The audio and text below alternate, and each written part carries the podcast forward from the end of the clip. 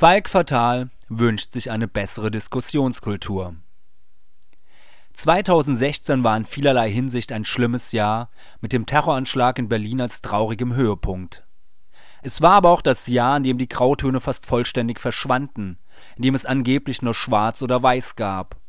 Fast egal, um welches Thema es ging, sofort bildeten sich zwei Lager heraus, die jeweils für sich die absolute Wahrheit beanspruchten sei es die Flüchtlingsfrage, der Krieg in Syrien, der Umgang mit der Terrorgefahr oder der Verkehr in Wiesbaden. Moderate Stimmen, die sich um Ausgleich bemühten und den Kompromiss suchten, waren kaum zu vernehmen, und wenn, wurden sie meist sofort von einem oder beiden der sich feindlich gegenüberstehenden Lager niedergebrüllt.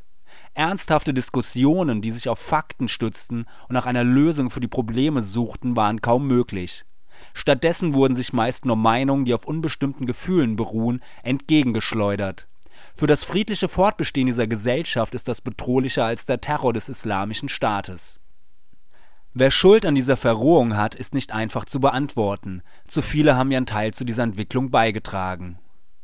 Da wären die Medien zu nennen, die mit ihren immer stärkeren Zuspitzungen ihre eigene Glaubwürdigkeit unterhöhlten auch Hetzportale, die gar nicht erst versuchen, die Realität abzubilden, sondern bewusst Propaganda für die eigene Agenda machen, dürfen in dieser Aufzählung nicht fehlen. Genauso wenig wie die braunen Hetzer, die mit ihrer Mausrutschereien bewusst das gesellschaftliche Klima zu vergiften versuchen.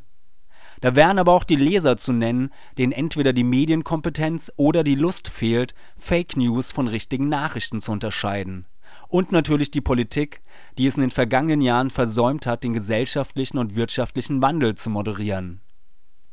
Aus diesem Dilemma wieder herauszukommen, wird nicht einfach. Letztendlich liegt es an jedem Einzelnen. Wer diskutieren will, sollte auch wissen, dass es andere Standpunkte als den eigenen gibt und nicht jeder, der eine andere Meinung hat, sofort ein Rassist oder Volksverräter ist. Wer diskutieren will, sollte auch wissen, dass der Ton die Musik macht. Wenn ich versuche, die andere Seite niederzubrüllen, darf ich mich nicht wundern, wenn das Gegenargument in derselben Lautstärke zurückkommt. In Wiesbaden gibt es dieses Jahr einige Themen, über die sehr emotional diskutiert werden wird, wie zum Beispiel über die Zukunft des Walhallas oder die Stadtbahn. Das wären doch gute Anlässe, wieder gepflegter miteinander zu diskutieren.